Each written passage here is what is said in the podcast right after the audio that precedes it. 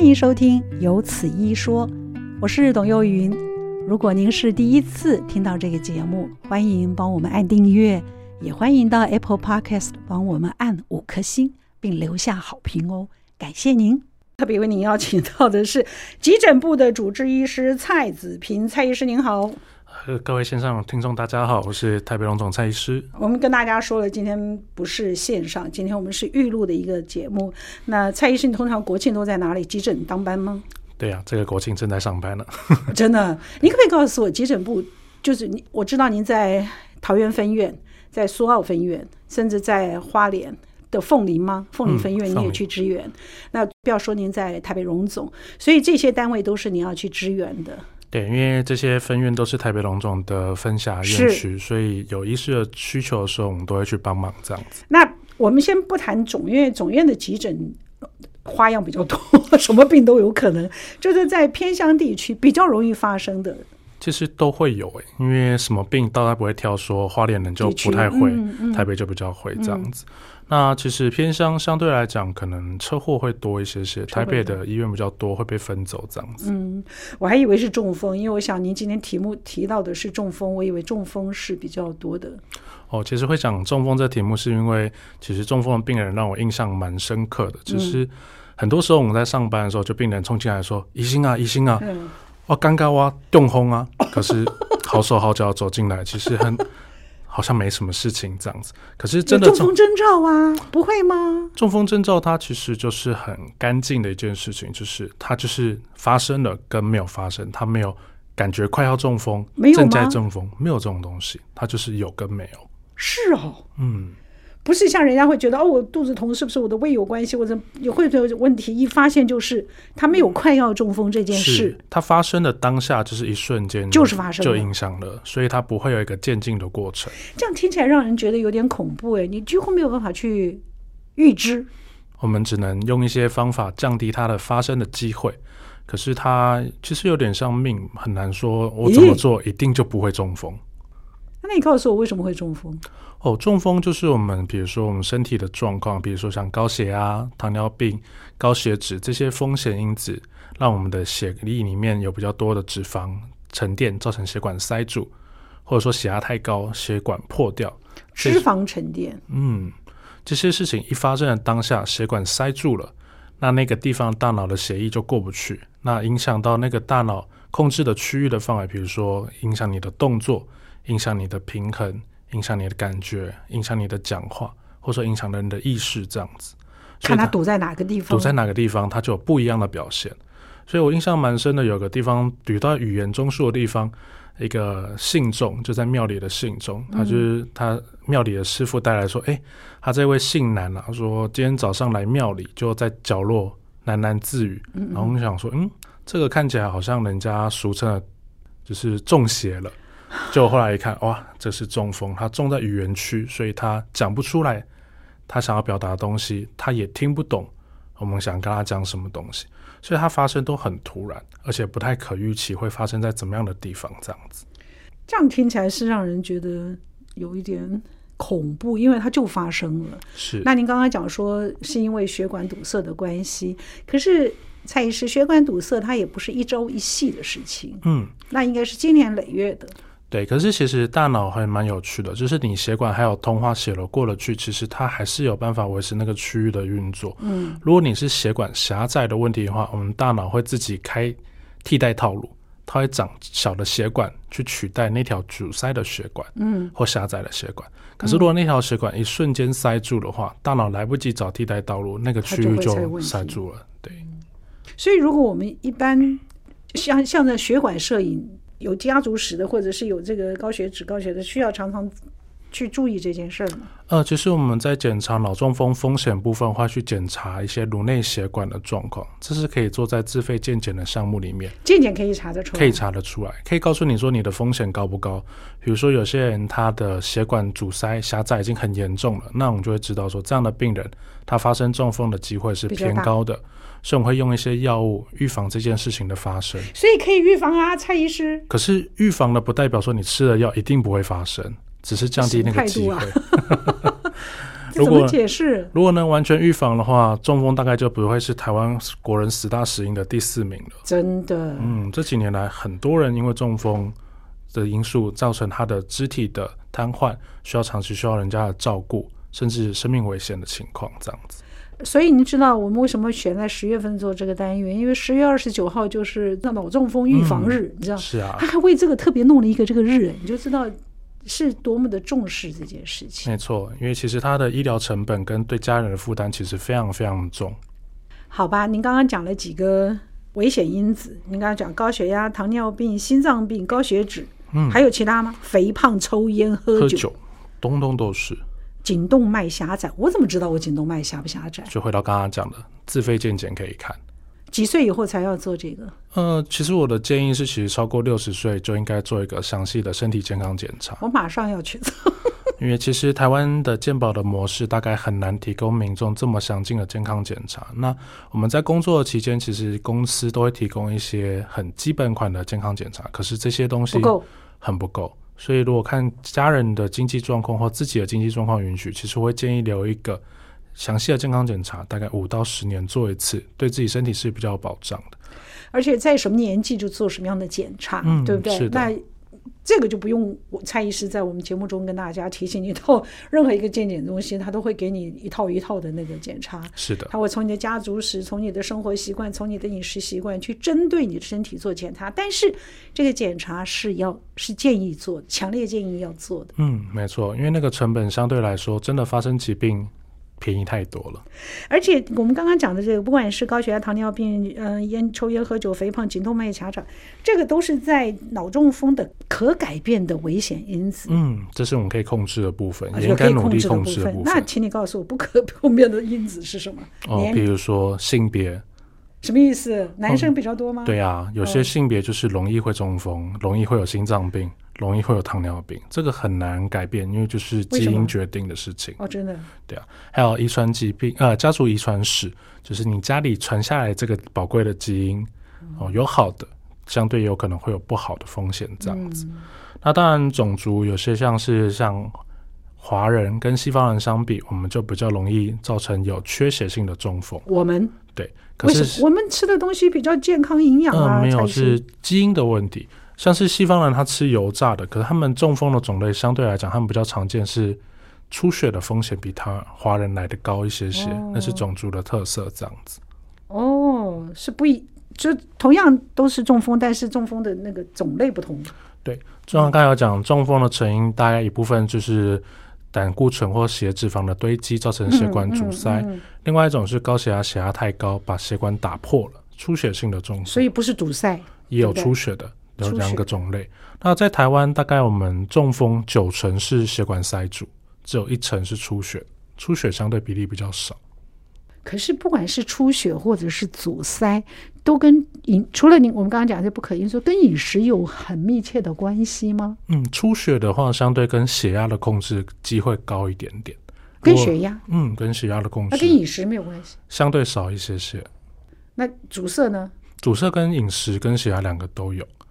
因为阻塞的话，有时候我们吃的东西油脂比较多，它容易会有胆固醇的堆积。那血压比较高的话，会血管会比较脆，一个是容易把堆积的脂肪打下来，或另外是把血管打破，所以其实都有一定的影响，造成它中风的发生。所以你看啊、它这些因子还真的很多啊，不可改变的还有一个是年龄，年龄越大，中风的风险越高吗？这相对当然是肯定的啊、因为毕竟机器血用管的的问越题久，嗯，血管用久了，它变脆了，变老化了，就容易会发生一些阻塞跟破掉的问题，这样子。难怪蔡医师那么多人在告诉我们说你要吃黑木耳， 通血管，真的是这样子吗？其实传统的中医大概有说，比如说吃银杏啊、吃木啊，是不是？活血路这些东西？我想中医存在五千多年，大概一定有它的道理在。而且现在也越来越多的实证是说，真的这些东西多多少少有些帮忙。您会推荐，如果在您在您诊间里面，哦，您是急诊部， 所以到您那儿大概都 都是那个临床症状了。对我的意思说，一般你会建议，如果你在做呃这个健康推广的，或者是说医疗保健的时候，你会跟大家推荐这样的食物吗？那当然就是看有多少证据讲嗯多少话，看整体的世界上的研究有没有相关的数据去支持这样的做法。因为这方面的数据其实非常的多项，嗯，有些是支持，有些是不支持，有些是一半一半，这倒是很难说。家族性呢，我觉得真的，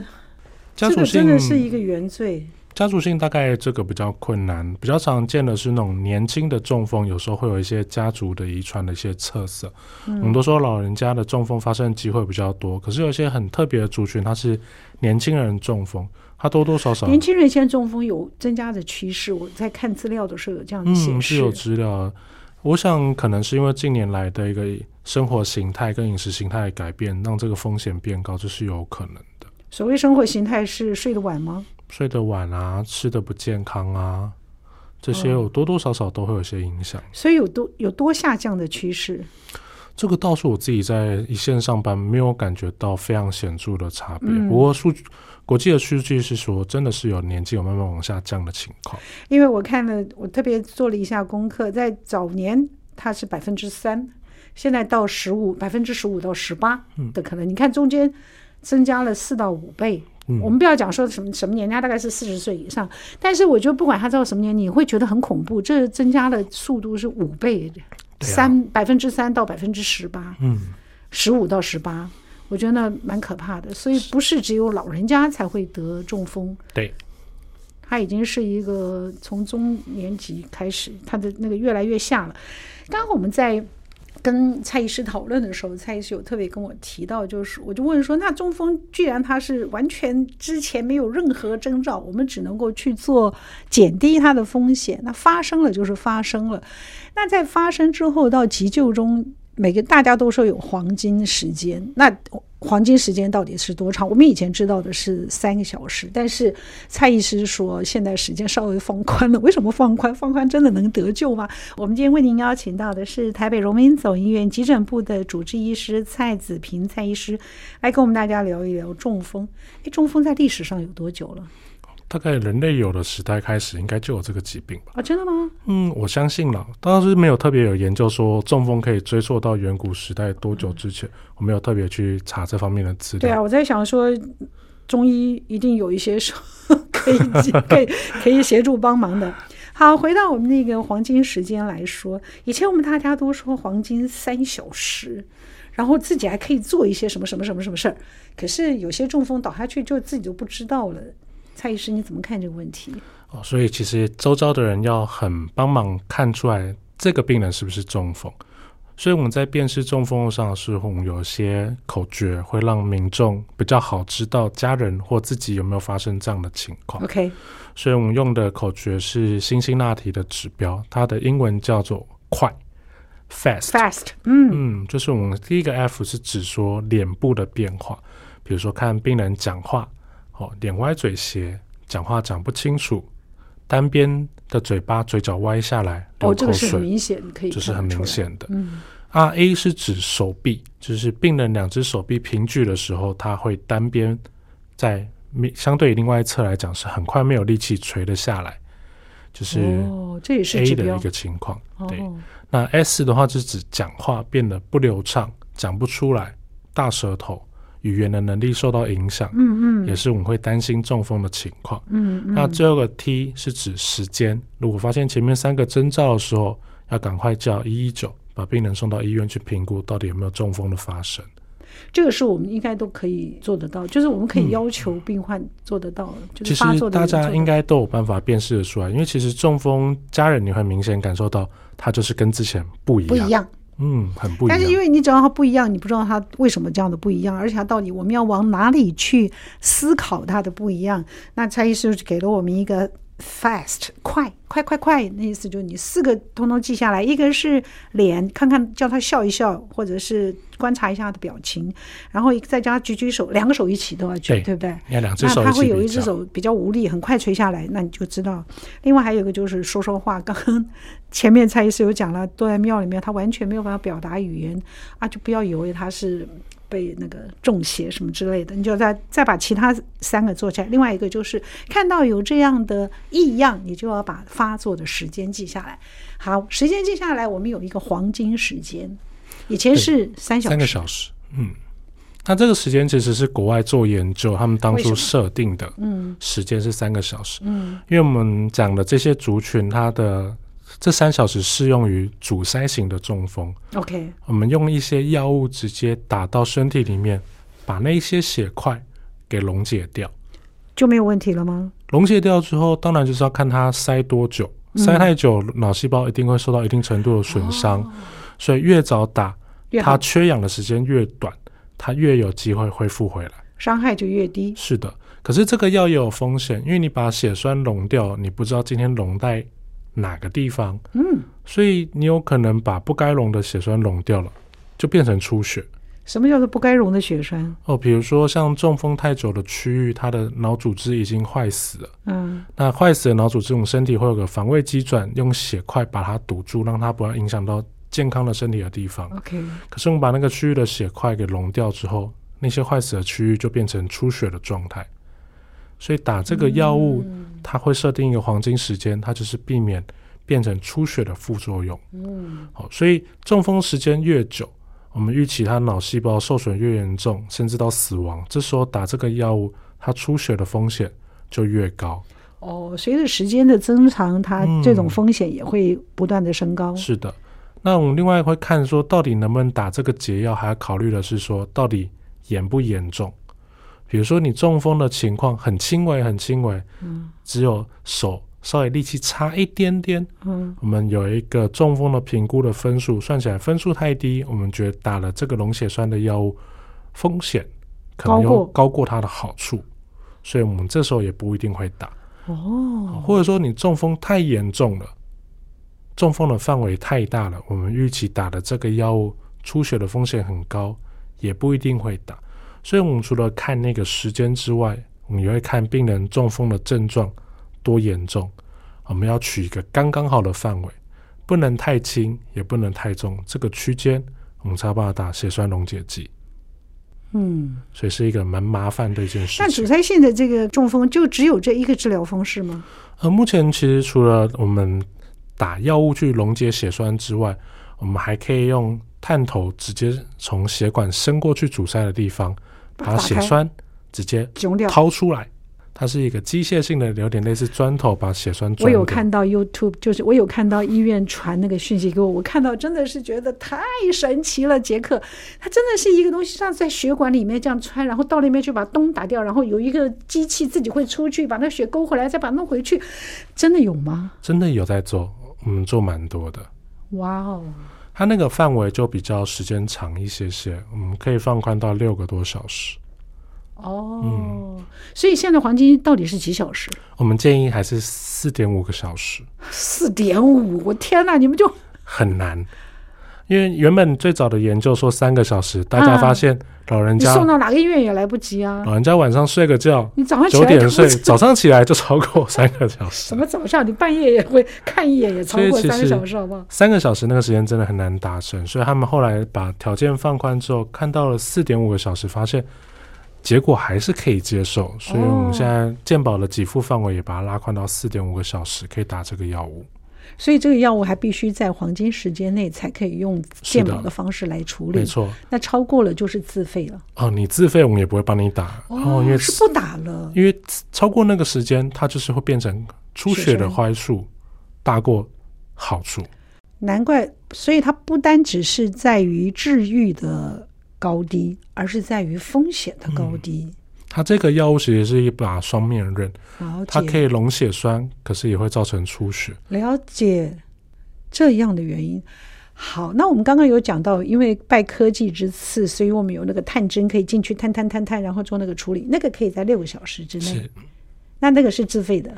那个健保也有给付也了，有给付。嗯，近年来也改改所以成健保蔡医给师，那我付。们这样说起来，就是六个小时以内你都有都可以有方法急救，有机会，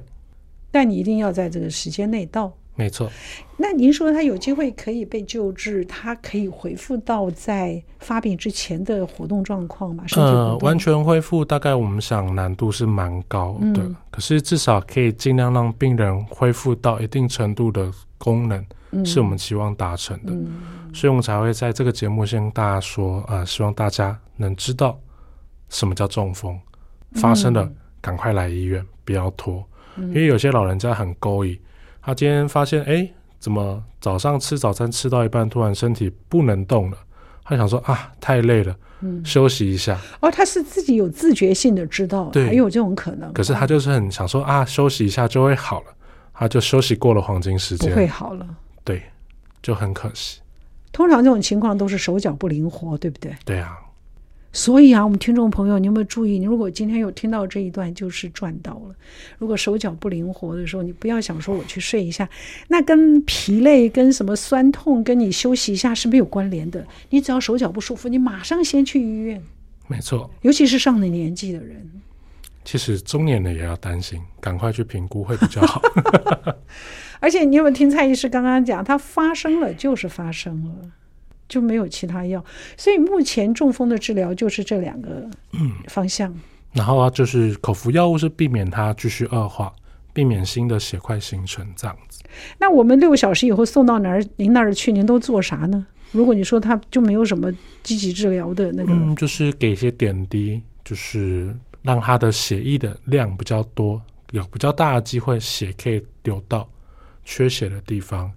给它哦吃一些药物，避免它的血栓的范围变得更大，哦，影响的范围更多。这都不是积极性的治疗了，因为那时候在做进行性治疗，有时候坏处大过好处。难怪中风的那个危险，就是中风的那个伤害性这么大的原因。剩下来的就不是急救，就不是急诊或者是急救医师干的事，接下来就是复健医生的事。当然，中间还是会先交给神经内科医师，他们先去找找看这个病人到底为什么会中风，有意义吗？有意义啊，因为你不会只中风一次啊，哦 有可能这一次中风了，你没有去解决你的原因，它还是有机会再中一次，再中一次，中千千百百次都有可能。有一些中风是几乎没有什么感觉的，他就是愣在那边愣一下，嗯，那个就就算还好，算我们走运。其实有一少部分的人，他的中风他是会恢复的，就是他有叫做暂时性的脑缺血的状况，他可能那嗯是是什么样的临床状况？它就是跟中风很像，它就是比如说单边没有力气，走路走不稳，讲话讲不清楚。可是很幸运的是，他阻塞的血管，他后来自己因为各种因素又通了，他就功能又恢复到正常状况。那这种会让病人比较容易轻忽他的症状，因为他觉得说，哎、没事了，他就不理他。 OK 了。可是其实这些人他变成真的中风的风险非常非常高，嗯所以如果你发现你的家人突然单侧无力，休息个半小时十分钟，他自己又好了，一定要抓赶着快事他后再去做。去看医生，看啥？看脑看那个血管脑吗？神经科，哦，嗯，去评估一下他的血管，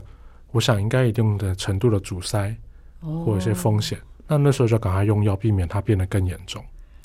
这个是很重要的一句。对，因为有很多老人家，我们在荣家里头常常看到很多贝贝啊，或者是家人也会讲说，就是他那个手也许会忽然无力，然后隔一段时间好了，可是隔一段时间的手就真的变得 很无力，我们就会把它当成它是退对化。话，可是有可能是小中风。可能其实就应该是小中风，只是我们都不知道，然后就愣在那个地方嘛，你也不知道是什么原因。是啊那，这个血压会量得出来吗？呃，如果是大片的脑中风，我们一开始看到的状况是他的血压会很高。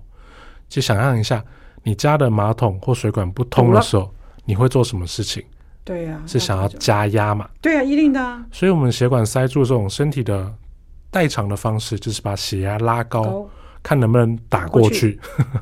所以，你中风的病人很常看到血压就破两百、破一百八，比平常高很多很多。这样的表现，我们就会觉得他是中风的机会更高。我觉得人体每次在跟医生讨论，就或者是做这种这个医疗保健宣导的时候，你会发现人体真的是非常奥妙，它有很多的机制来预防或者是防止或者是治疗，但是我们都没有好好的去珍惜。然后你还是我们还是吃的很高的油脂，加重它的负担，我们还是忽略它的那个高血压的我那个注意提醒，好可惜啊。我们今天为您邀请到的是蔡子平医师，蔡医师现在是在急诊部担任主治，那不仅是在荣总，他也支援了我们许多分院，属于台北的分院，包括了苏澳，包括了花莲，包括了桃园分院，还包对还对苏澳这好几个单位，那几乎北台湾你都在绕哎、嗯，还偶尔偶尔会去金门。 真的有这么缺医生吗？真的很辛苦哎、大概大家还是医生会喜欢集中在都会区啊，嗯所以其实乡下还是会缺一有些偶尔会个缺嗯别的医师这样子。那我们在今天的这个跟蔡医师的讨论跟宣导呢，也会后来制成 podcast 放在我们的“有此一说”医生的医哦，“有此一说”嗯、的平台上。如果您有习惯听 podcast，或者想要重听而不中不希望被音乐啊或者我们其他的宣导，嗯、打断了您的这个思绪，你可以在平台上收听 podcast。有此一说，您可以点蔡子平医生，蔡是不用讲了，子是天子的子，平是平安的平，您可以找蔡子平打关键字，就可以找到我们今天跟大家介绍的中风这件事儿，可以再仔细重复收听，或者在我们的脸书上，你也可以听全集，就是没有纠滚修剪过的，在汉声电台的脸书，我们有好几个地方都有露出，您可以重复收听，至少对我们自己。有中风危险或者是因子比较高的人朋友来讲，是一个很好的提醒。虽然他真的没有办法给我们阻止说这个事情会发生或者预防，没有办有啦，也有降低风险啦，降低风险不能说是预防，对不对？好吧，那你你告诉我们怎么样预防？有有方式可以预防吗？大概嗯，预防的方向会从几个面向来处理。大概第一个，我们是要控制我们的血压啦，因嗯为血压其实高血压是脑中风一个很重要的危险因子，所以我们会建议民众大概其实要养成早晚量血压的习惯。嗯我们很多时候看病人，病人都跟我们讲说：“啊，我医生我的血压都很正常啊。”嗯嗯，可是我们发现病人的正常跟我们医生心目中的正常那个落差非常的巨什大么。意思？他觉得他一百八十的收缩压叫做正常的血压， 可是跟我们医生期待的一百二十到一百四十的那个落差蛮大。可是蔡医师，你的要求更紧张哎！我们前两天还有医生讲说，以前是一百四九十嗯，那后来变成一百三嗯，八十对，那您这里是一百二，那就是看你的风险高低，决定你到底要控制一百四、一百三还是一百二。哦，好，如果你的有你是没有什么高血脂、没有糖尿病、没有心脏病，你的标准我可以抓一百四。哦可是如果你有一些危险因子的话，在不同疾病它抓的严苛程度就会不太不一一样。样，对，所以原则上大概，当然我们是希望可能控制在一百四以内，是不一定要药物介入的状况。 ，OK，可是最重要是你要去量、哦，嗯，因为很多民众他都不量，他都以为自己一百四。 真糟糕，这是一个很糟糕的事对因情，为血压控制，第二个是，如果你有抽烟，哦，抽烟大概不管是脑中风、心血管疾病、肺部疾病，都是一个很不良的一个因素。我们抽烟，它可以让我们的血管周状硬化跟收缩的情况变严重，所以抽烟的病人比不抽烟的病人在中风方面，它的风险高了三倍以上。蔡医师，你有研究电子烟吗？哦，怎么了吗？电子烟更不好，对不对？对呀、电子烟的危害，其实新的研究是看起来比传统的点燃的烟其实没有好到哪边去。所以你不要以为我不抽烟就可以摒除掉烟里面的一些一千多种那个坏有毒物质东西。对，电子烟更糟。电子烟其实听说是更不好。你只看它时髦，你没有看它伤害身体的地方。而且台湾其实电子烟并不合法。哦，是哦。可是我常常看到小孩在抽电子烟。嗯我印象中，，台湾电子烟其实是有点类似违禁的，通常都是要从国外带进来，而且带进来海关有时候抓到就是会没收。哦，嗯，我印象中台湾是没有引入电子可烟。是我还是有看到人在抽。对啊，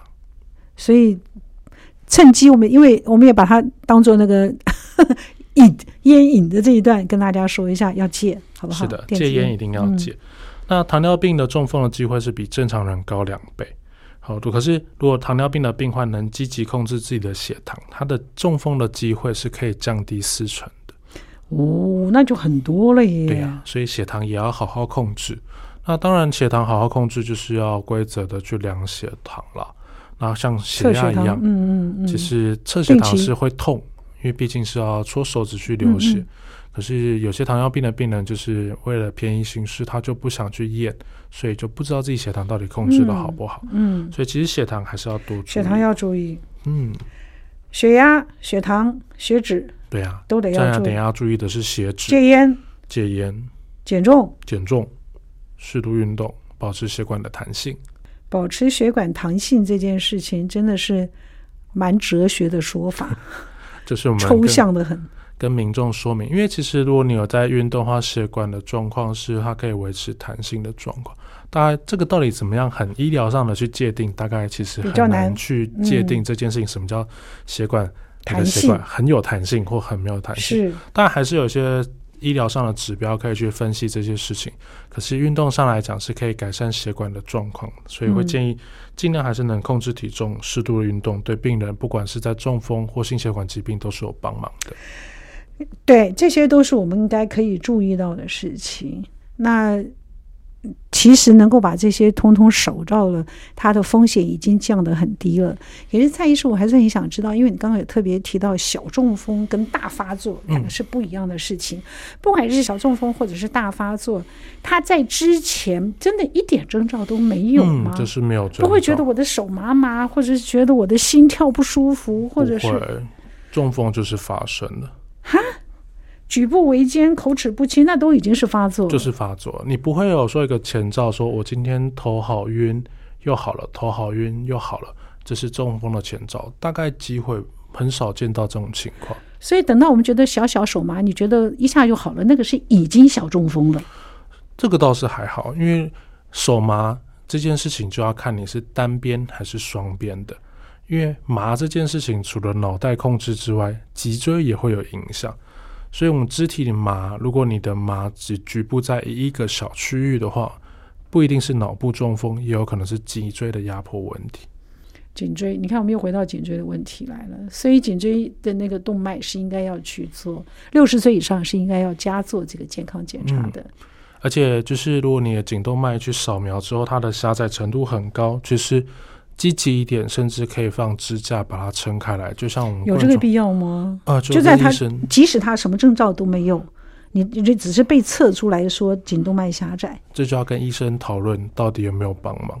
因为像是有些人他的颈动脉狭窄，他有时候在负担比较重的时候，他会容易头晕。哎，对，哎，我也有哎，只是颈动脉狭窄的病人，他很常见会有阵发性的头晕、时好时坏。哦，那常如常会发作。，对，那这个你要说这算不算其中一种中征风兆的征兆？嗯，勉勉强强说可得以上算是。因为他这个是暂时性缺血，就是我们一般说的小中风有可能的嘛，对不对？嗯，有可能是。可是老实说，这些我们太多都有可能是这些对呀、你这样不是很搞难得草去木皆兵很难去判定，所以我们就回到我们最早讲的那个口诀？Fast， ，fast，就是这四个东西是掌握住，大概大部分的中风都可以抓得到。那你再说一下，适当的运动是啥？适当的运动以三，我们现在有高血脂、高血糖、高血压的情况下，我还能做啥？就看你身体的状况，看是要跑步还是游泳。还是能跑步的，呃，跑步就看你的膝关节有没有退化的问题，这跟颈动脉没关系，颈动脉它没供血关是可以上得去的。是功比能如说上，跑一跑头晕了，那就要休息了。就是如果有症状发生的话，就代表目前那个运动强度对你来讲太强了，就要适度的调整或放缓。哦，原来是这样。所以今天听蔡医师说， 我觉得很可怕。如果我们以这个四十五岁以上就有这个中风的风险来说，那百分之十五到十八，那几乎七八个人就有一个人有这个可能，嗯。我们就不能够幸免，说我可能会排除在这个八个人以外，第九个人你不可能的。嗯，那要照着蔡医师刚刚说的预防的方式、生活的方式、饮食的方式都得注意。那就不只是可以预防中风了，很多也可以做了，对啊，其实它就是降低所有疾病的风险，降低所有性的，这个都是阻塞性的，对不对？我们没错。出血性的比较难预防。出血型就是还是血压的问题，所以其实你控制好血压，它就是不太会把血管打破，嗯，所以其实还是对出血型的中风有一点帮忙。而且今天蔡医师跟我们讲，基本上他是告诉我们一个危险的因子，还有一个是预防的方式。那治疗基本上你给我们的一个很重要讯息是，你一定要在黄金时间内到达医院，能够处理。因为以后它就完全是支持性跟附件性的治疗，是那的，对身体的损害就是在那里了。是的。除非你复健，它也就是好一点点而已。其实看中风的区域，有时候我们大脑其实是一个蛮精细的器官，它不同的地方掌管的功能不一样。嗯，也许你刚好损害的区域是一个掌管一些比较细微、比较不重要的功能的区域，那就没问题那就影响对你来讲不大。可是如果影响到语言区，对你的影响就会很大。所以其实也要看你中风的地方，你的功能影响的程度会不一定。嗯，你就知道这个中风的那个危险重点在哪里。它就是发生了，就是发生了。我们可以延缓它的发生，减低它的发生可能率，但是我们没有办法告诉你它什么时候会发生。是的，所以，爱护自己是随时随地都要做的事儿。嗯，那那健康检查如果可以的话，也把这些列入考虑的范围内。我们有讲到高风险因子，啊不管是可变的、不可变的，如果我们有沾到边的话，你都得好好的注意着。没错对。还有什么可以要跟大家提醒的？